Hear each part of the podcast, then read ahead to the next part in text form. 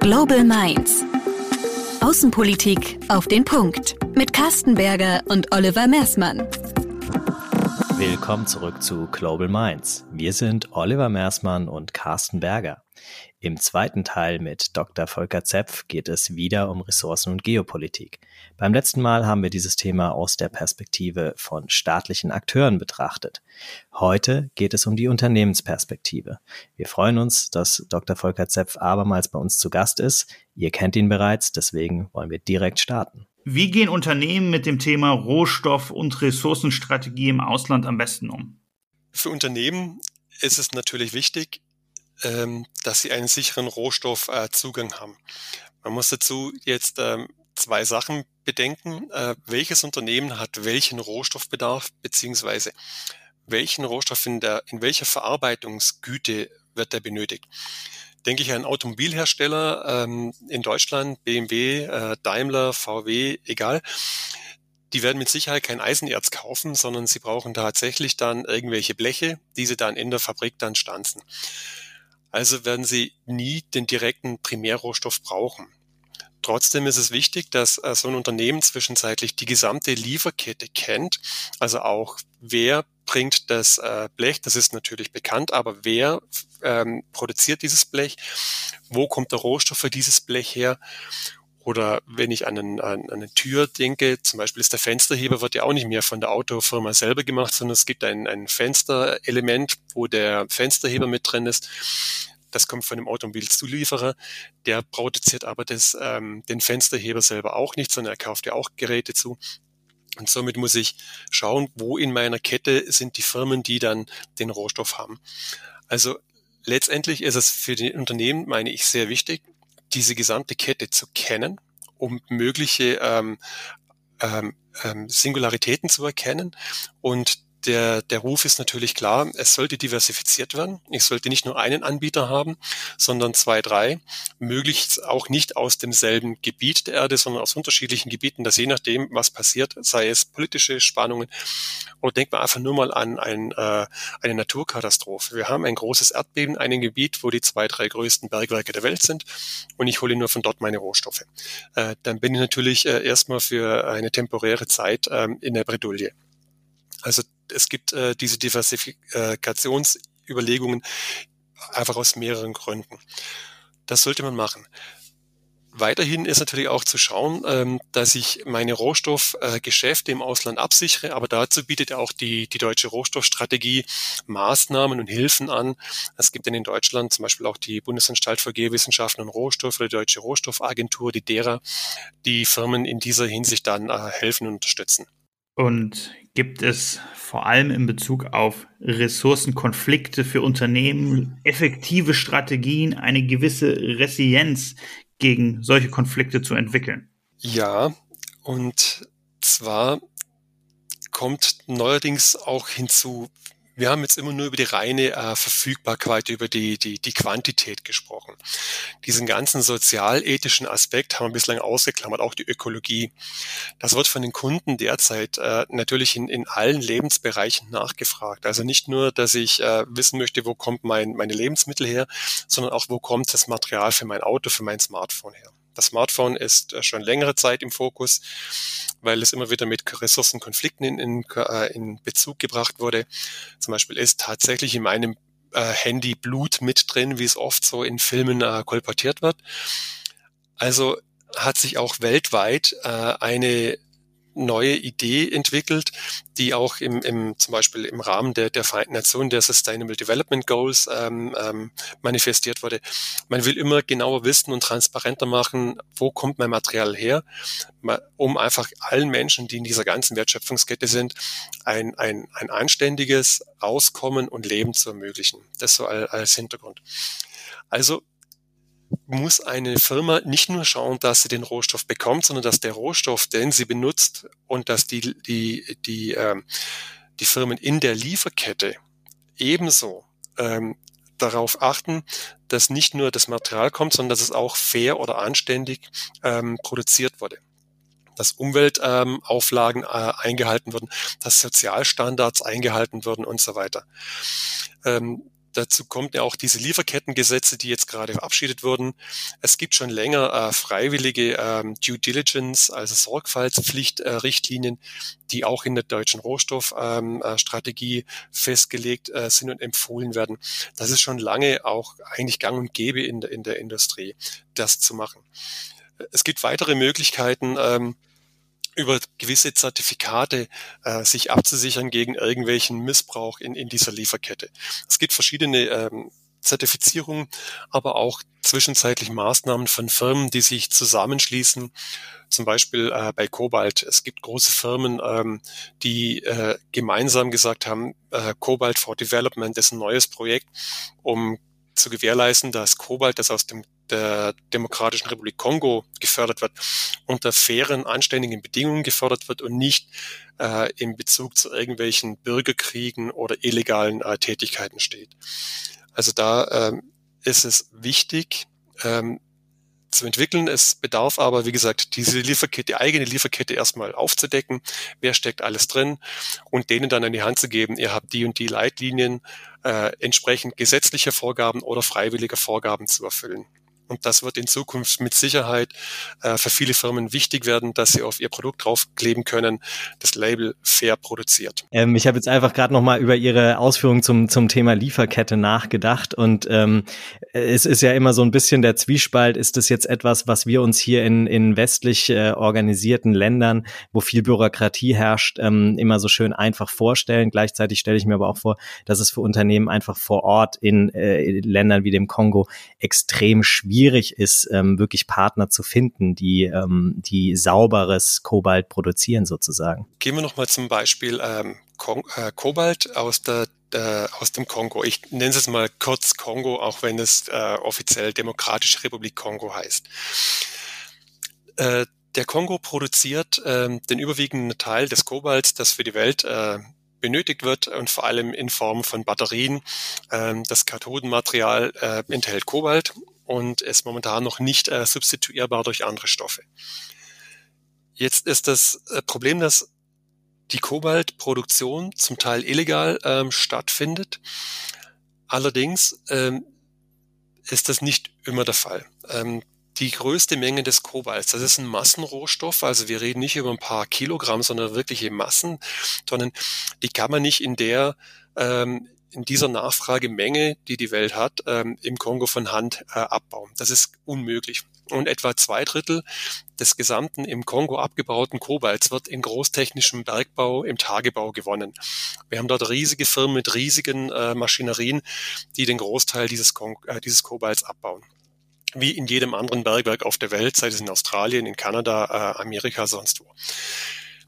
Etwa ein Drittel vielleicht auch ein bisschen weniger, äh, wird über diesen Kleinbergbau äh, bewerkstelligt. Das sind äh, im Endeffekt Arbeiter mit einfachsten Mitteln, die mit, äh, mit einer Schaufel, mit zum Teil völlig unzureichender Sicherheitsausstattung, weder richtige Stiefel noch Helm noch Kleidung ähm, arbeiten. Sie nutzen meistens aufgelassene Minen und suchen, ob einfach in dem Rest noch irgendwo was aufzufinden ist. Jetzt ist immerhin ein Drittel der Weltproduktion, das ist eine ganze äh, äh dieser Kon äh, Produktion aus dem Kongo, entspricht zu etwa 10, 15 Prozent der Weltproduktion, was diese Menschen dann äh, in, in, ja, im Schweiß ihres Angesichtes dann äh, der Erde abringen, ist eine, eine, eine Menge. Und das Problem für diese Menschen ist, wenn sie unter Zwangsarbeit das machen müssen oder ähm, wenn sie im Endeffekt gezwungen werden, den Ertrag, den sie haben, zu völlig äh, falschen Preisen an irgendwelche ähm, Milizen abzugeben. Deswegen ähm, ist auch dieses äh, vorhin erwähnte ähm, ähm, Projekt, das äh, große Firmen gemacht haben, unter anderem auch BASF und Automobilhersteller, dass sie sagen, wir wollen eigentlich gar nicht diese Kleinbergbauern wegbringen, wir wollen sie weiterarbeiten lassen und wir geben denen ein, quasi eine geschützte Umgebung. Dazu ist der Staat gefragt, ähm, das Gebiet nicht mehr illegal zu betrachten, sondern quasi das den, äh, den Bergbauern zur Verfügung zu stellen.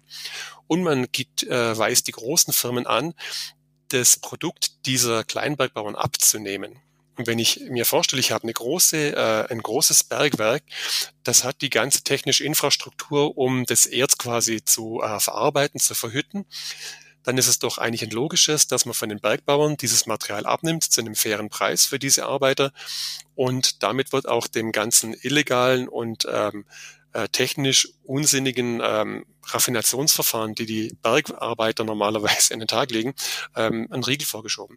Ich schütze quasi die Arbeiter vor Vergiftungen äh, von sich selber und von der Umwelt, indem einfach das, der Rohstoff abgekauft wird.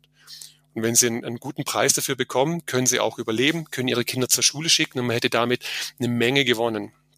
Also diese Illegalität quasi in eine Legalität überführen.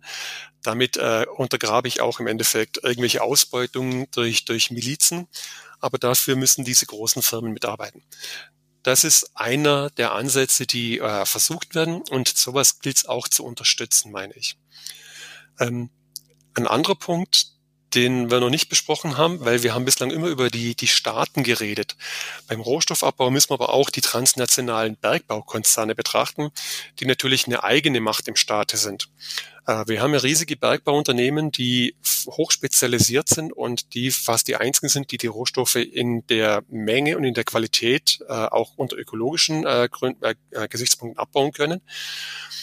Aber die haben natürlich eine enorme Macht.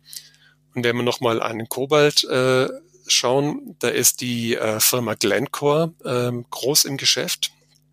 Und Glencore besitzt eigentlich zwei der größten Kobaltminen. Und äh, Glencore hat es im Endeffekt in der Hand, von heute auf morgen ein Bergwerk mal kurz zu schließen. Deswegen hat eine Firma, äh, ein privatwirtschaftliches Unternehmen eigentlich viel mehr äh, Hebel als ein Staat, der nicht so ohne weiteres äh, einfach von heute auf morgen ein Bergwerk stoppen kann. Selbst China täte sich damit schwer, ähm, in eher, ich nenne es jetzt mal äh, vielleicht nicht ganz korrekt, äh, diktatorischen ähm, ähm, Strukturen ja, das ist wahrscheinlich richtig. Aber zumindest China hat ja den Anspruch, relativ viel Kontrolle zu haben. Aber selbst China schafft es nicht, ein Bergwerk von heute auf morgen zu stoppen. Glencore schafft das, hat das auch gemacht, äh, hat das größte äh, Kobaltbergwerk äh, im Kongo gestoppt, das ungefähr so viel produziert wie die gesamten Kleinbergbauern zusammen. Und man hätte annehmen müssen, dass der Preis für Kobalt dadurch, durch das verknappte Angebot, steigen müsste. Das Gegenteil ist passiert. Der Preis für Kobalt ist weiter gesunken, was auch wieder zeigt, dass äh, wir momentan nicht mehr unbedingt funktionierende äh, Marktstrukturen haben. Äh, und somit gilt es umso genauer auf die gesamte Kette zu schauen, was passiert. So viel mal äh, vielleicht zu diesem äh, Thema noch. Wunderbar, vielen Dank. Ähm, wenn Sie gestatten, würde ich gern von Kobalt nochmal zu Lithium kommen. Ähm, wir, ja. Sie haben eingangs äh, ja schon die Mobilitätsfrage aufgeworfen, ähm, dass wir für Elektromobilität viel Lithium äh, brauchen für Batterien äh, wird äh, hinlänglich viel diskutiert. Gäbe es denn aus Sicht der Unternehmen, ähm, aus Sicht von Ressourcenverfügbarkeit eine sinnvollere Technologie oder Antriebstechnik? Es zeichnet sich momentan ja ab, dass vielleicht die Wasserstofftechnologie ähm, als, als ähm, Energiequelle ähm, die, die Zukunft hat. Vielleicht sind es auch beide Materialien, dass ich sage, ich habe einmal die Energie, äh, also die, die elektrische Energie und ich habe einmal die Wasserstoffenergie. Äh, das mögen sich beide in der Zukunft etablieren. Das ist momentan, glaube ich, noch nicht ausgemacht. Die Wasserstofftechnologie ist noch so ein bisschen ähm, ambivalent ist eigentlich auch verständlich, wo jetzt gerade sehr viel Forschung und äh, auch politischer Wille ist, die Elektromobilität mit der Lithium-Ionen-Technologie voranzubringen. Es ist natürlich äh, eher hinderlich, wenn man jetzt auf einmal eine neue Technologie bringt und sagt, ja, was tun wir jetzt mit den ganzen Stromladestellen? Jetzt brauchen wir wieder andere äh, Ladezapfsäulen. Also von dem her ist das durchaus äh, nicht unverständlich äh, und nicht sehr merkwürdig, dass Wasserstofftechnologie eher ein bisschen schwach geredet wird. Aber Potenzial ist da mit Sicherheit drin. Zu Lithium aber muss man auch sehen, wir haben eine unglaubliche Angst, dass wir kein Lithium bekommen. Das ist aber auch nicht ganz richtig. Ähm, Lithium ist eines der häufigsten äh, Materialien der Welt. Nur die Art und Weise, wie in manchen Gebieten der Erde Lithium gewonnen wird, das ist ökologisch ähm, teilweise katastrophal oder suboptimal. Es gibt das sogenannte Lithium-Dreieck äh, in Südamerika, äh, an der Ländergrenze von Argentinien, Chile, ähm, Bolivien, Peru, äh, oder ja, eigentlich sind es tatsächlich vier Länder, die da ähm, mitmischen. momentan gibt es da zwei äh, sehr große äh, Lithium-Gewinnungsanlagen. Und Bolivien möchte gerne Teil dran haben, aber in Bolivien läuft die gesamte ähm, Produktion nicht oder noch nicht. Jetzt ist in diesem Gebiet äh, in den Anden, wir äh, sind hier in, der Höhe von etwa 4000 Meter über dem äh, Meeresspiegel, da werden Salzlaugen oder Salzlagen aus dem Untergrund 200, 300, 400 Meter Tiefe äh, nach oben gepumpt.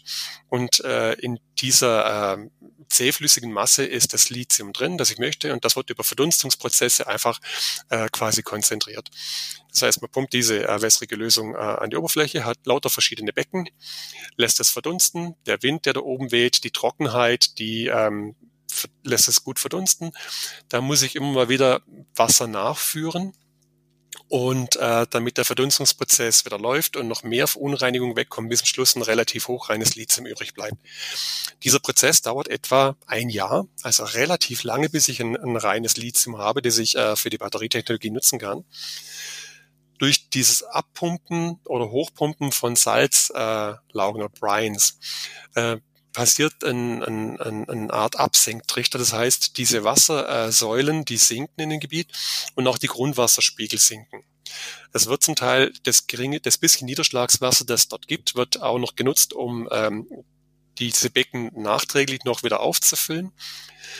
Das Problem ist jetzt, durch diese äh, Grundwasserabsenkung erhöht sich die Landflächentemperatur und somit äh, geraten die wenigen Pflanzen, die es da oben noch gibt, in einen, in einen, ähm, in einen Hitzestress. Es wohnen auch einige Menschen in diesem Gebiet, das kann man schön auf Google Earth sehen, dass da relativ große Siedlungen sind.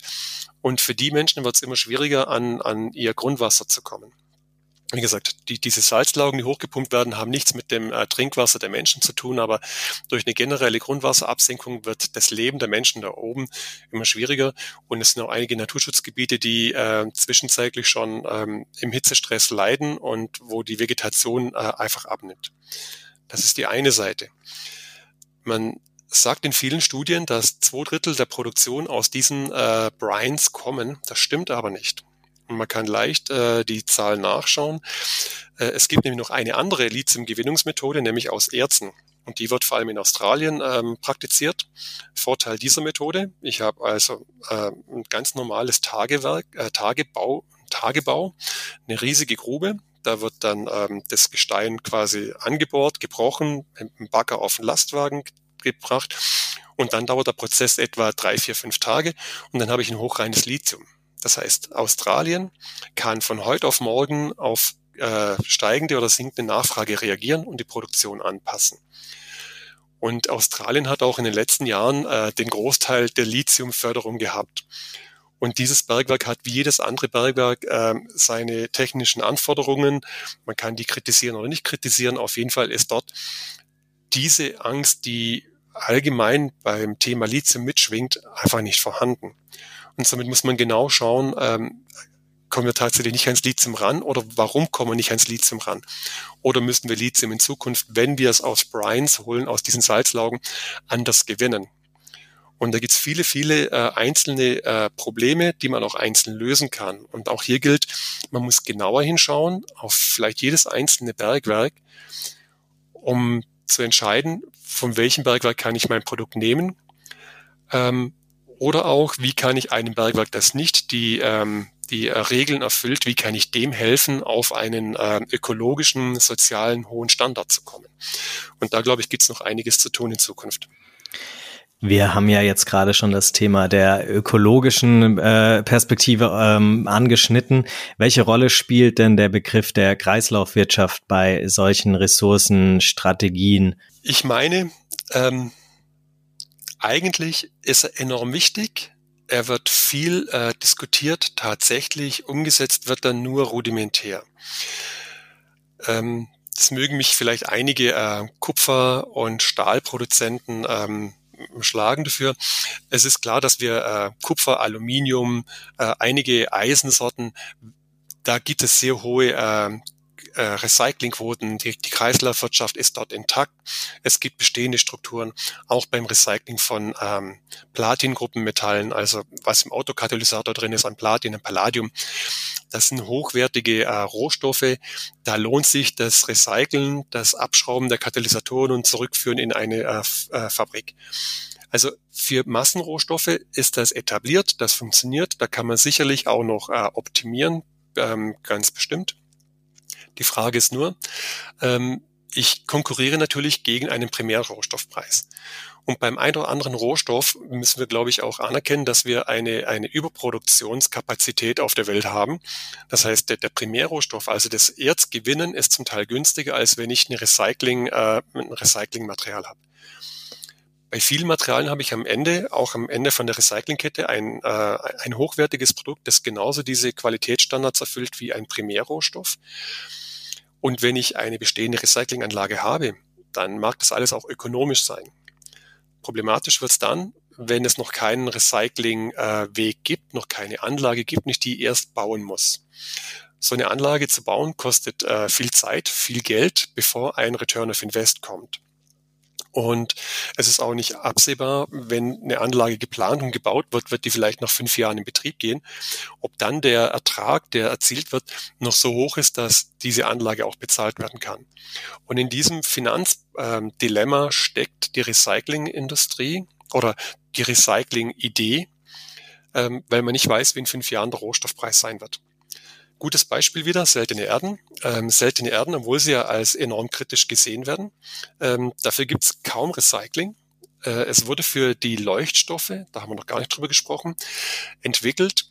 Jetzt ist aber durch die LED-Technologie der Bedarf an Leuchtstoffen so gesunken, dass die Primärproduktion ähm, so billig geworden ist und so genügend ausreichend Angebot da ist, dass niemand mehr Recyclingmaterial benötigt. Aus quantitativen Bedingungen. Aus ähm, ökologischen Gründen ist das Recycling der Primärproduktion überlegen. Es braucht viel weniger CO2. Ich habe diese ganzen giftigen Chemikalien, die ich brauche, um äh, einen, einen, ähm, Rohstoff aus dem Erz zu bekommen. Das ist alles schon weg. Das brauche ich nicht mehr. Also somit habe ich hier ein wesentlich ähm, effizienteres, ökologischeres ähm, Produzieren. Aber ich muss halt diese Anlagen bauen. Momentan findet Recycling von seltenen Erden in China statt. Äh, dort wird ein Magnetrecycling äh, gemacht, das relativ rudimentär funktioniert. Ähm, man schmeißt alles rein und macht einfach ein, ein, ein schlechter, geradiges Magnet, das vielleicht nicht für die High-End-Anwendung gilt, aber für viele normale Anwendungen. Sprich, ein Verschluss für ein, ähm, für einen Messerblock, für ein, ähm, für eine Schranktüre. Dafür mag das alles reichen.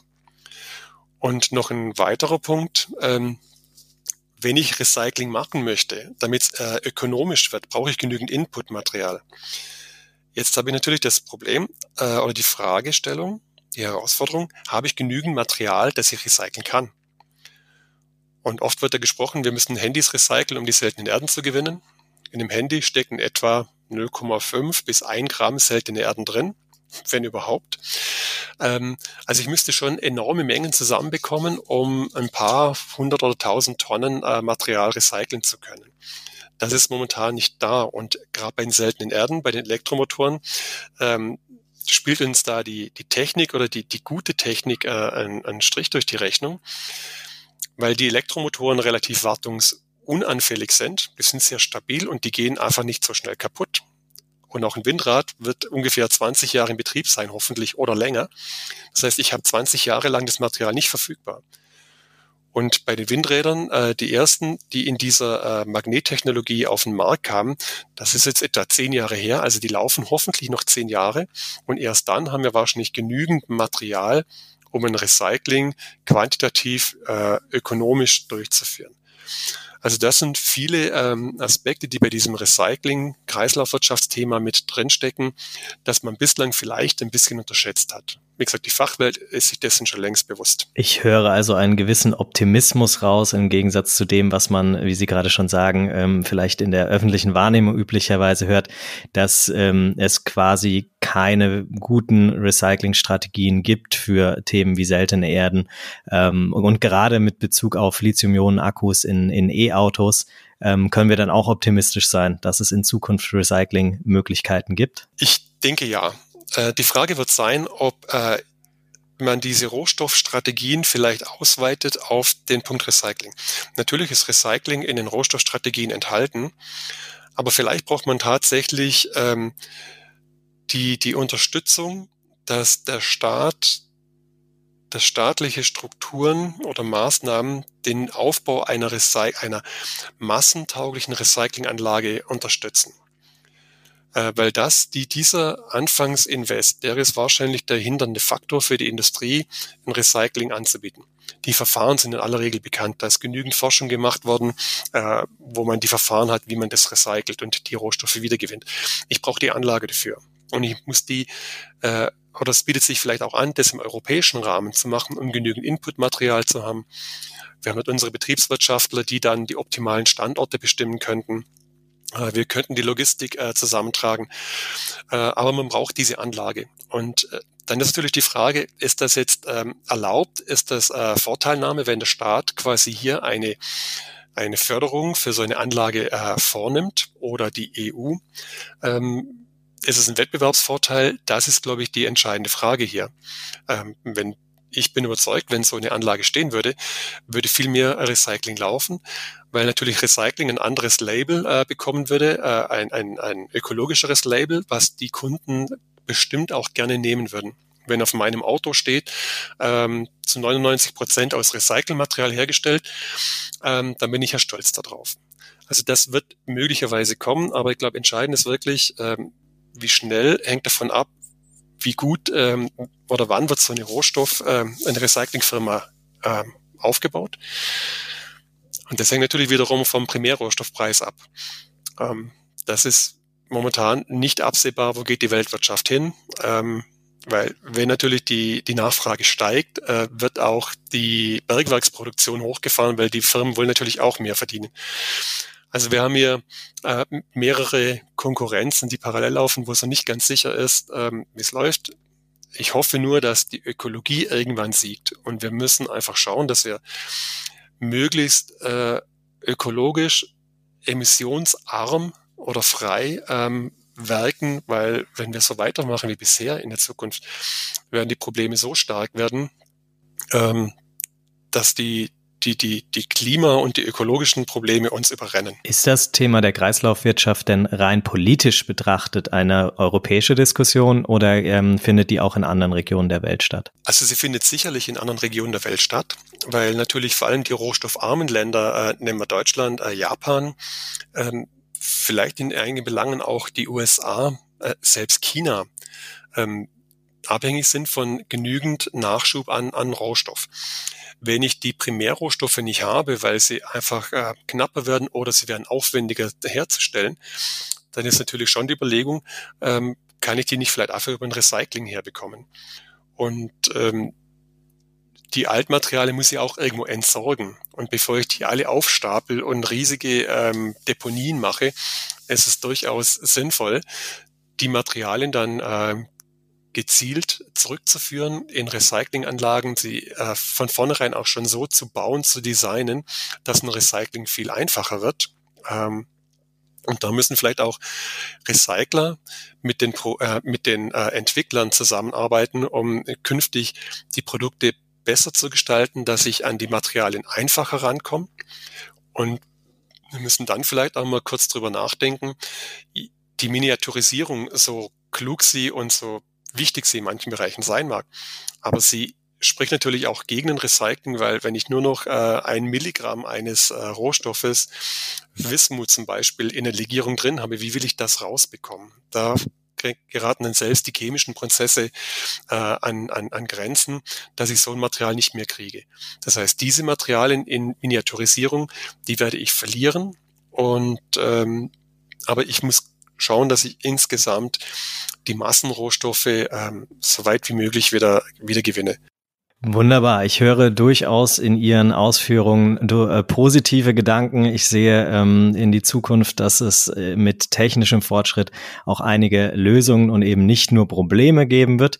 Ähm, mit diesen positiven Gedanken können wir es, denke ich, an dieser Stelle bewenden lassen. Ich bedanke mich oder wir bedanken uns ganz herzlich bei Ihnen für Ihre sehr umfassenden, informativen und wichtigen ähm, Ausführungen zum Thema Ressourcen und ähm, wie es in der Welt damit steht.